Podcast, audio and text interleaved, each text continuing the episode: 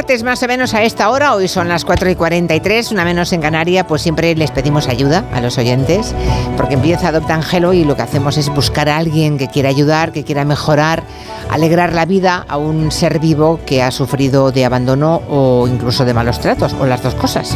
Cada martes tenemos aquí al periodista y cineasta Miguel Romero, que nos trae distintos casos de adopción. ¿Cómo estás, Miguel? Buenas tardes. Pues mm, muy bien, muy contento, un placer estar aquí, siempre puntual a nuestra cita con los oyentes y sobre todo con esos peludos que necesitan de nuestra ayuda. Bueno, enseguida vamos a hablar con Miguel Ángel de la Fuente, que es de una familia que ha adoptado a Medei, aquel dálmata tan inquieto, pobrecito, que lo compraron y cuando empezó a crecer lo abandonaron. Es terrible esto. Eh, su nueva familia... Pasa mucho, Julia. Pasa ya, ya. Llega Navidad y le compran un cachorro al niño o la niña pensando que es un juguete, ¿verdad? El juguete que crece y empieza a estorbar y acaba en la calle. Pero afortunadamente hemos encontrado para Medei una nueva familia. Nos va a contar qué tal se está adaptando a la vida nueva que tienen, ¿no? Sí, parece que ya está más tranquilo, aunque bueno, pues es un torrente y además es un perro joven, pues que no ha tenido estabilidad en el hogar y bueno, imagínate al llegar al chenil de la protectora de Alba, lo único que deseaba era salir de ese espacio cuadrado y mm. correr en libertad. Claro. Oye, ¿cuántos casos llevamos, por cierto, de animales eh, que ya han adoptado los oyentes de Gelo? Porque, hombre, eh, conseguir esos finales felices son nuestro único objetivo, aparte de concienciar, ¿no? Sobre eh, qué significa tener un animal en casa. Pues ya estamos acercándonos vertiginosamente a la mágica cifra de 100, casi un centenar. Muy Fíjate, cuando alcancemos este total, haremos una fiesta, si te parece bien, Julia, en la sección, con alguna que otra sorpresa que ya estoy preparando. Ah, a lo mejor algún invitado, invitada especial y otras cosillas. Bueno, 100 animales que hoy viven con familias que los quieren y los cuidan. Oye, 100 casi. No está mal, no está mal, Miguel. Sí, pero yo quiero más, muchas más. Ya, ya, ya, claro, claro.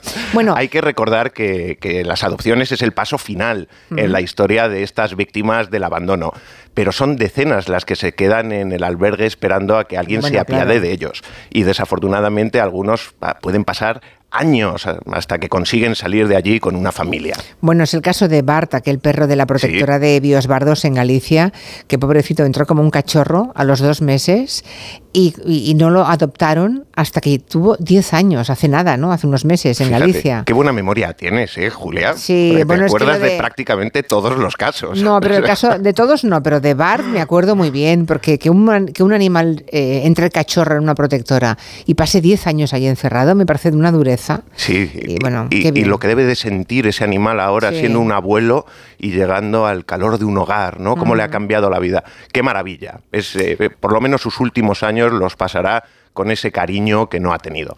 Hablaremos también de voluntarios y voluntarias, ¿no? Esas personas que se hacen cargo de, pequeñas tareas en las protectoras, bueno, que nos pueden parecer poquita cosa, pero que marcan mucho la diferencia. Si hay un perro encerrado en una protectora y una vez a la semana alguien le saca a pasear, ni que sea media hora, pues ya es algo positivo en la vida de ese animal, ¿no? Claro, y ese animal se, obsesiona contigo, ¿no? Eres la única luz y esperanza que hay en su vida. Fíjate, el otro día grabando en Alba le hice una entrevista muy interesante a una voluntaria que se encarga de organizar a los demás voluntarios, a los demás samaritanos que han llegado para ayudar.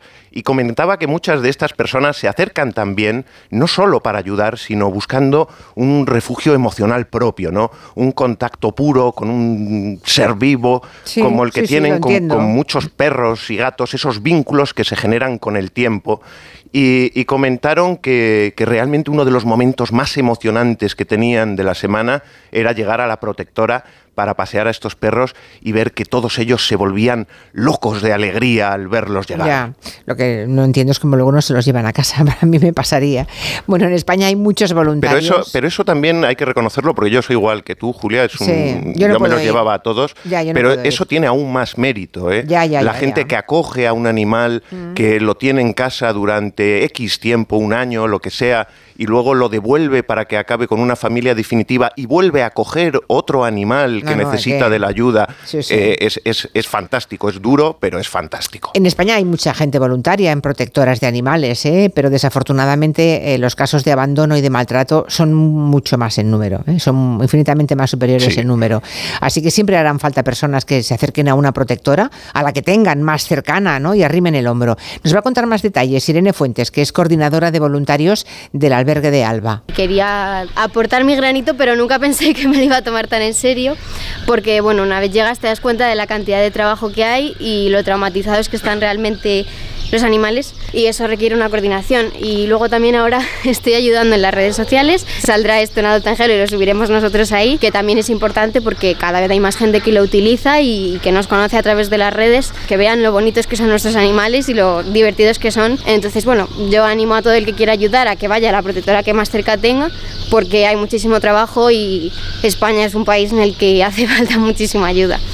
Ay, qué maja Irene. Bueno, en España... Y se hacen muchas amistades, ¿eh? Sí, sí, al final acabas haciendo un grupo allí, ¿eh? Bueno, hay 1.600 protectoras, más o menos, en España, eh, distribuidas por todo el país. 1.600 protectoras. Seguro que todos tenemos alguna cerca, alguna, cada uno en su provincia, en su ciudad.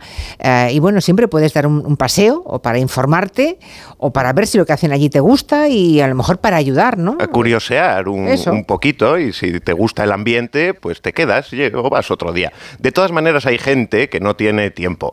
El trabajo, la familia, el fútbol y, por supuesto, ir a misa los domingos, pues no deja espacio para más que alguna que otra escapada. Bueno, pero esos también pueden ayudar si quieren, ¿eh? Sí, sí, si el que quiere ayudar. puedes ayudar económicamente. ¿no? hay, no hay excusa. El que quiere ayudar puede ayudar y pueden ser padrinos. Eh, personas que eligen uno, dos, quince, veinte perros o gatos para padrinarlos y la protectora les manda información actualizada del animal, fotos, vídeos, posibles adopciones. En fin, que apadrinar, apadrinar es también una buena solución para los que quieren ayudar y tengan posibilidades económicas, ¿no? Vamos a poner No es caro, ¿eh, Julia?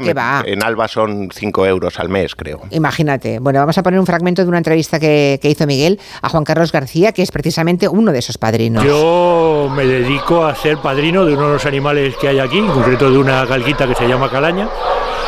Creo que son animales que han recibido una muy mala vida para todo lo mucho que nos pueden ofrecer, todo el cariño que dan y creo que es muy necesario darles una oportunidad a través de la forma del apadrinamiento como la labor que realizan aquí eh, los miembros que componen eh, toda la asociación de Alba, que creo que el trato y el cariño que les dan es muy agradecer y muy humano. Bueno, pueden buscar, ¿eh? lo que decíamos, hay muchas protectoras en toda España, pueden buscar más información de cómo apadrinar en las webs de esas protectoras. En fin, Miguel, ¿qué caso tenemos hoy? Venga, que yo quiero que me hables de, de nuestro Garfield, aunque no se llama así, ese el gatito tan mono. Pues hoy traemos a Tobago, un gato naranja de los colores del mítico Garfield, como dices Julia, pero a este no le gusta la lasaña y no es tan exigente como el animado gato de dibujos. No, se conforma simplemente con una casita donde le quieran y le respeten y una estufita, si es posible, o un buen radiador. Es un gatete joven, muy elegante, como todos los gatos, y muy tranquilo, que no sabe lo que es eh, el estar tumbado en el regazo de su dueño, de su dueña. Nació en la calle, en una colonia que creció en medio de la ciudad, eh, gracias a que los vecinos eh, la alimentaban y con esto no quiero decir que hay que dejar de alimentar a los gatos callejeros, al contrario, necesitan más ayuda, pero la solución es el método CER. Claro, el método CER, hemos hablado de ese método aquí varias veces, es el que usa la, gran mayoría de protectoras y voluntarios que lo que hacen es gestionar colonias felinas. Consiste en capturar a esos animales, eh, machos o hembras, los esterilizan y luego los devuelven ¿no? al espacio donde han crecido, porque es el espacio que conocen, ¿no? Sí, porque son gatos salvajes, no mm. se pueden sociabilizar. Bueno, hay que recordar que se estima que los gatos pueden vivir, creo que los gatos un gato bien cuidado puede vivir hasta 20 años, ¿no? Incluso más. Incluso más. Los gatos salvajes, ¿eh? esos pueden durar una media de tres años, imagínense, solo tres años. Y un gato casero que se abandona en la calle, tres días dura vivo. Tres días. Esa es la media. Nunca verás por la calle un gato anciano. ¿Alguna vez has visto a un gatete viejo caminando despacio y disfrutando del buen día que se ha quedado? No. No, en la calle mueren jóvenes y aunque esto suena dramático, pues es una realidad. Bueno, pues Tobago, al ser tan joven, se lo llevaron para castrarlo, pero ya no lo van a regresar a O sea, pero está castrado ya, ¿eh? Sí, sí, sí. Perfecto, o sea, ya está castrado, vacunado, solo que no lo quieren devolver a la calle porque le ven distinto a otros. Porque es joven y entonces sí se puede sociabilizar y se le puede insertar en nuestra maravillosa sociedad. Bueno, nos cuenta más de Tobago, primero tienen que verlo, ¿eh? pero escuchen lo que nos cuenta de él Carolina de la protectora Alba. Bueno, aquí tenemos a Tobago, que nació en el jardín de un chalet, porque hay mucha gente que con toda su buena intención alimenta a los gatos de la calle, pero cuando alimentamos a los gatos de la calle no podemos hacerlo si no es que a la vez los castramos. Entonces, bueno, en esta casa se había liado una buena porque había ya en el jardín más de 40 gatos con las quejas correspondientes de los vecinos. Entonces tuvimos que actuar, capturarlos a todos y castrarlos. Los adultos volvieron a la calle castrados porque ya no era fácil socializarlos pero los bebés decidimos quedárnoslos, como podéis ver, Tobago está hecho todo un pelotillero y además es un gato guapísimo. Ahora nos queda conseguirle un hogar y una familia que le quiera. Ya saben que pueden ver el vídeo en reportaje de un minuto en las redes de Gelo, si quieren ver a nuestro Garfield, a Tobago, también en el Instagram o en el YouTube de Adoptan Gelo. Y los que quieran adoptarle, habrá alguno que diga, ay, sí, pues si queríamos un gatito, bueno, ahí lo tienen, ya operado, ya está esterilizado, eh, tiene un año, es muy joven, por tanto, eh, se adaptará perfectamente. Ahí el gatete. A ver quién se queda al gatete. Venga, a ver quién se queda al gatete. 696 70 70 92. 696 70 70 92. Ahora voy a hablar con Miguel Ángel, va, que es el nuevo papá o eh, propietario de Amedei. Miguel Ángel, buenas tardes. Hola, buenas tardes. Bueno, ¿qué tal? ¿Cómo está? Un placer. Iba a decir Amedei, pero creo que le habéis cambiado el nombre, ¿no? Sí, al final, eh, pues pongo como la película de Disney. Ah, bien. Como, la peli de Disney. Hombre, mucho más bonito pongo. Con, más fuerza. Bueno, sí, pongo. Eh, la verdad es que cuando vimos las imágenes que, grabó Miguel Romero en, Alba, lo vimos un dálmata muy inquieto, no paraba de intentar lamer a, a, Carolina, se veía que necesitaba urgentemente una familia. ¿Cómo se enterasteis? ¿Cómo fue la decisión? Pues eh, nosotros eh, venimos escuchando habitualmente eh, vuestro programa y ya teníamos también algún conocimiento de Alba y vimos un poco la posibilidad, vimos el vídeo y nos gustan así perros activos y, y con nervio y, nos decidimos. Ah, porque encima le visteis activo y con nervio. vale, vale. y, yo disimulándolo en el montaje. Disimulándolo, sí, el mensaje. Bueno, es tampoco... Bueno, es que los dálmatas tienen fama de ser muy activos, ¿eh? muy inquietos siempre, ¿no? Sí, nosotros hemos tenido pointer hasta... Bueno, seguimos teniendo un, pointer ya mayor y tuvimos uno que se murió hace un año y medio. O sea, que estamos habituados a perros eh, con, con, energía. ¿Y cómo se ha adaptado? Pongo. Pues poco a poco. Eh, lo más eh, complicado está siendo precisamente esa, ese exceso de energía porque cuando paseas con él se lanza sobre la gente, no con ánimo agresivo, sino con ánimo de, de que le acaricien y de lamer y claro hay que hay que entender que alguna que otra persona pues se lleva se lleva un susto importante. Claro. Si me claro, está siendo lo más complicado. Se va a hacer famoso en el barrio rápidamente. Claro claro. No es sí ya ya lo es ya lo es. Bueno es la falta de cariño. sí es muy bonito pero es la falta de cariño de tantos de tanto tiempo no pues ahora lo que quieres es buscar el cariño en todas partes. sí bueno, bueno. Sí, es... Ya se aburrirá, tú tranquilo, de las personas. yo que pensaba que las personas eran divertidas y agradables, ya descubrirá la realidad.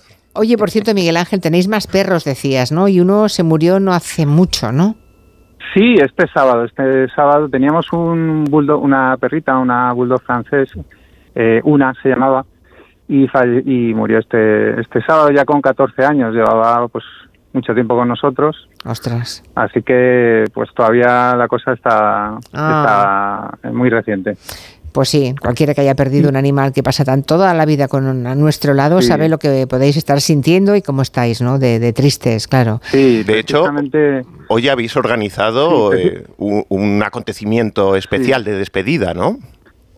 Sí, sí, nos lo ofreció nuestro nuestra veterinaria un poco de confianza y bueno, contactamos con, con una empresa que se dedica a esto y efectivamente esta tarde está organizado una especie de velatorio en el que está el animal de, cuerpo presente, le, le, incinera, o sea, es una salita en la que estaremos eh, un poco antes, le incinerarán y bueno, y finalmente nos, nos darán las, las cenizas y bueno, pues algún recuerdo más que hemos hemos contratado. Qué curioso, Miguel Ángel, no sabía yo que se hicieran velatorios así para perros. Bueno, también es que son un miembro más de la bueno, familia. Claro, claro, claro. Es que los que tenemos perro en casa lo podemos entender perfectamente y los que no lo verán más lejano, pero lo entendemos perfectamente. Es una es una excusa para recordarlo. Eh. Sí, Hmm. Y, bueno, pues hablar, hablar del animal. Exacto, y encontrarse con amigos que también lo conocían y a los que seguramente también celebraba él, ¿no? O ella en este caso, claro. ¿Y Miguel Ángel, sabes si van a ir otros perros? Al velatorio. ¿A dónde te refieres? al velatorio a despedirle. No creo. Eso también sería bonito, ¿no? Que dejaran entrar a los perros amigos del parque a que se despidan. Hombre, no. Yo no, no, me parece pero buena idea, un poco ¿eh? lejos de Sí, pilla un poco lejos de donde estamos habitualmente, entonces pues no es no es tan fácil que, vaya la gente del habitual del barrio. Que, pues, conocía a una. Mira lo que vas a escuchar, a ver si te suena. Mira, mira, Ah, el que está narrando soy yo, el de la piel manchada. Mi nombre es Pongo. ¿Y saben una cosa? La idea tan socorrida de que la vida de solteros es tan glamorosa y excitante, para mí era una gran tontería. La vida de soltero. Un fragmento del Pongo de Disney. ¿eh? Sí, además en esta secuencia está mirando por la ventana mm. y eh, el Pongo de Miguel Ángel hace lo mismo, ¿verdad? Sí, sí, sí, hay un colegio aquí de, primaria y cuando es la hora del recreo se, se y se pone a mirar por la ventana y mueve el rabo con, con, ganas un poco de que le saquemos y le llevemos con los niños. O sea que sí, él tiene mucha conexión con... Pues Miguel Ángel, un abrazo un abrazo muy grande y bueno, ya iremos siguiendo la historia de Pongo, ahora que tiene un nombre que ya no vamos a olvidar. Animar a, animar a todo el mundo que, valore la adopción porque es una experiencia que, puede costar un poco al principio, pero a la larga eh, se va a disfrutar. Gracias. Miguel Ángel. Muchas gracias. Bueno, recuerden que hoy tenemos a Tobago, el gatito naranja, el gatito Garfield, joven, ya operado, esterilizado a punto para ser querido. 696 70 70 92. 696 70 70 92. Miguel, hasta la semana que viene. Gracias, Julia. Noticias de las 5, 4 en Canarias.